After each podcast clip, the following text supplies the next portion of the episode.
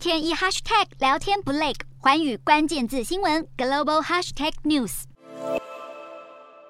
过去二十五年来，全球有五十多国修法放宽对堕胎的限制，不过还是有二十四个国家或地区完全禁止堕胎，即便母体有生命危险也不例外。这些国家主要集中在非洲和中美洲，包含刚果、埃及、塞内加尔、洪都拉斯和萨尔瓦多等国。亚洲方面，堕胎在菲律宾、寮国和帛琉属于违法；而在欧洲，完全禁止堕胎的则有安道尔、马耳他以及梵蒂冈。许多国家虽然允许堕胎，但有严格的限制，只有在母体有生命危险时，或是性侵、乱伦等特殊情况下才能进行。巴西、阿富汗、印尼、缅甸、伊拉克、委内瑞拉等国都属于这类。马来西亚、波兰、摩洛哥等五十七国则允许为了保障妇女身心健康进行堕胎。台湾、日本、英国等全球十一个国家允许因社会和经济理由堕胎。值得注意的是，台湾和日本都有堕胎必须配偶同意的规定。日本更是七大工业国中唯一有相关规定的国家。近年，越来越多国家开始放宽堕胎限制，废除堕胎的刑事责任。像是北爱尔兰在二零一九年完成堕胎除罪化，南韩也在二零一九年裁定禁止堕胎法违宪。如今，美国堕胎权随着最高法院的判决走上回头路，和国际趋势背道而驰。